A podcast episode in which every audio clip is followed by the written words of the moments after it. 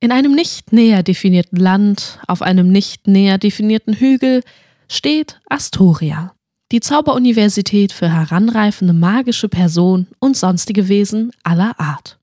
Manchen dieser Institutionen beherrschen die Gabe des bürokratischen Lächelns.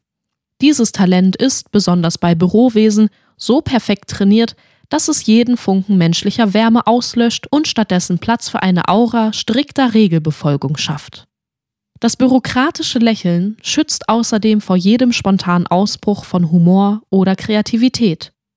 Auch unserer in Heldin hält es von einem wichtigen Durchkommen ab in Kapitel 20. Wu und Yay.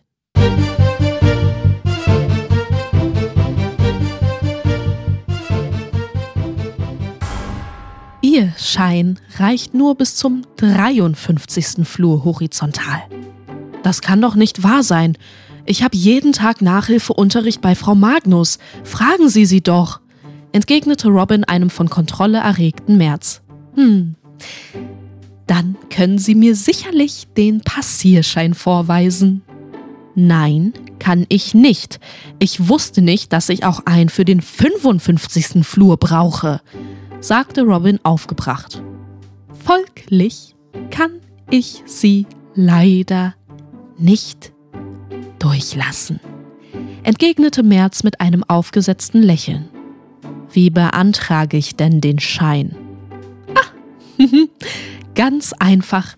Da müssen Sie zum Studienbüro, dort brauchen Sie dann das Ursprungspergament, welches Sie bei der Eröffnungszeremonie erhalten haben. Das war vor sieben Semestern. Ich habe meine aktuelle Zauberbescheinigung dabei. Reicht die nicht? Nein, Sie brauchen die personenbezogene Ursprungsbescheinigung, denn die aktuelle Zauberbescheinigung kann ja übertragen werden und ist deshalb nicht blutgebunden. Damals wusste ich doch gar nicht, dass es ein wichtiges Dokument sein wird. Außerdem habe ich es seitdem nie gebraucht. Darum ist es in einer magischen Matroschka verstaut. Wer weiß, in welcher es sich eingelagert hat. Und wenn ich das jetzt suchen gehe, dauert das wieder einen halben Tag. Und ich muss sofort zum Nachhilfeunterricht. Nun, das ist leider Ihr Problem und nicht meines. Ich achte nur auf die Regeln und Richtlinien und diese besagen aktuell allerhöchste Sicherheitsstufe. Da kann ich keine Ausnahmen machen. Mit diesen Worten war Merz von einer sinnlichen Spannung erfüllt. Aber wissen Sie nicht, wer ich bin? fragte Robin. Nein, ich bin Robin. Robin Phoenix. Aha, Robin erwartete von Menschen immer eine großartige Reaktion, wenn Day ihren Nachnamen preisgab. In ihrer Kindheit genoss Robin zweifelsohne erhebliche Privilegien. Jedes Mal, wenn der Name erwähnt wurde, löste dies eine deutliche Reaktion bei älteren Personen aus, die Respekt und Ehrfurcht verrieten. In magischen Kreisen war ihre Familie für intellektuelle, politische und kulturelle Fortschritte bekannt. Besonders ihre Mutter leistete viel für das Ministerium. Das war für viele ein Grund zur Ehrfurcht. Diese Hingabe ließ leider wenig Zeit für Robin und Day verbrachte ihre Kindheit hauptsächlich in der Obhut ihrer Tante. Diese war die herzlichste Person, die Robin je gekannt hatte. Doch als Robin in die Pubertät kam, verliebte sich ihre Tante in einen Zauberer namens Ken, der sich später als Konmagier entpuppte und sie um beträchtliche Summen an Gulden betrog. Dieser Fakt wurde, um den Ruf nicht zu schädigen, gekonnt unter den Teppich gekehrt.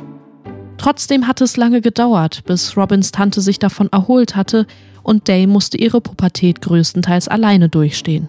Gefühlschaos, ungewollte körperliche Veränderung und ein asymmetrischer Pony ließen Robin die Orientierung im Leben verlieren, bis sich plötzlich alles taub anfühlte und sinnlos erschien. Ab diesem Zeitpunkt entschied Robin für sich, nicht mehr so viel fühlen zu wollen. Coping-Mechanismus, hatte die Seelenmagierin das genannt. Deshalb falle es Dem bis heute schwer, Zugang zu ihren eigenen Emotionen zu erlangen. Doch jetzt hatte Day noch nicht mal Zugang zu ihrem Training, weil dieser März ein von Thema verschludertes Pergament verlangte. Day war sauer auf sich selbst, beleidigt, enttäuscht, gestresst, genervt, vrei, visage. Robin spürte einen eisigen Wind durch ihren Körper wehen. Sie ja, darf durch, sagte Frau Magnus zu Merz und ging in zügigen Schritten an Robin vorbei. Robin folgte ihr irritiert. Jetzt durfte Day mit? Ohne Pergament? Merz schaute den beiden nach. Ihn befriedigte die Art und Weise, wie lange er den Prozess des Flurdurchquierens aufgehalten hatte. Nur durch ihn konnte eine Autorität wie Frau Magnus einschreiten. Er stieß ein stolzes Grunzen aus. Halten Sie mh, Schritt.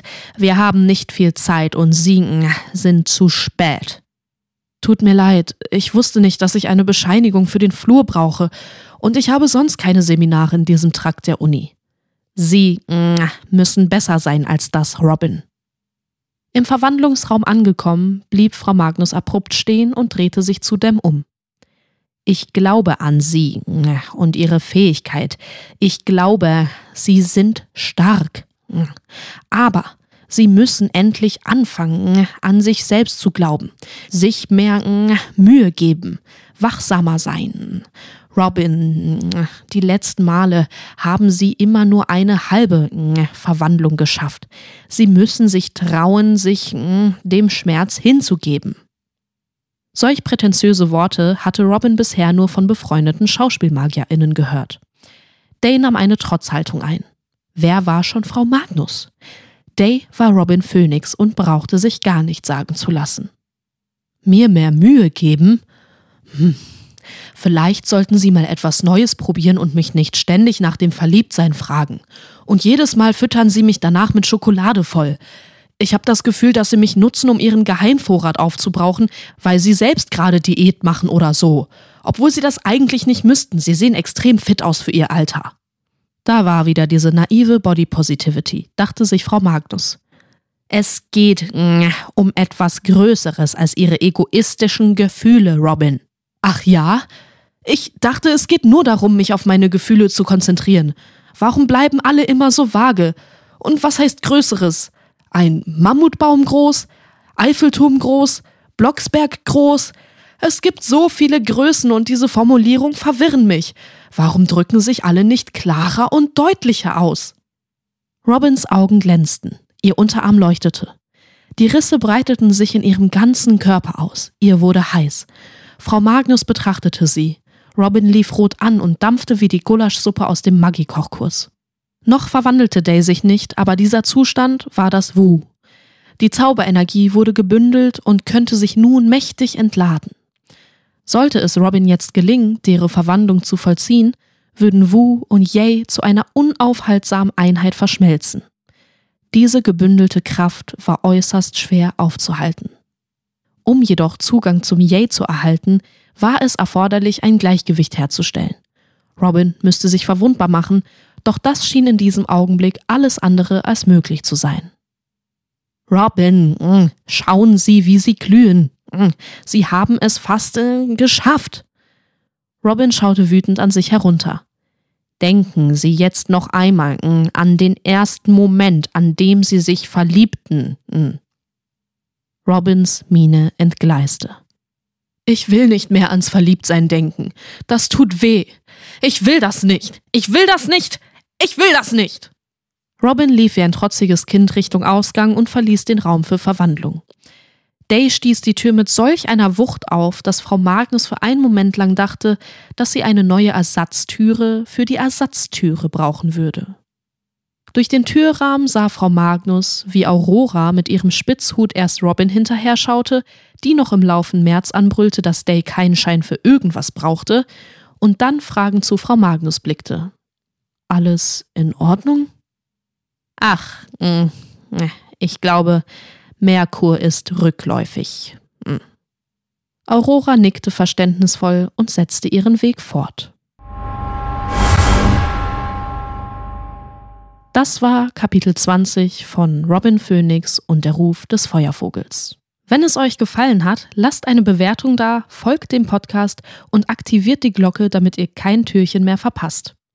Unterstützen könnt ihr dieses Projekt über den Spendenlink in den Show Notes und indem ihr allen Mitwirkenden auf den sozialen Medien folgt.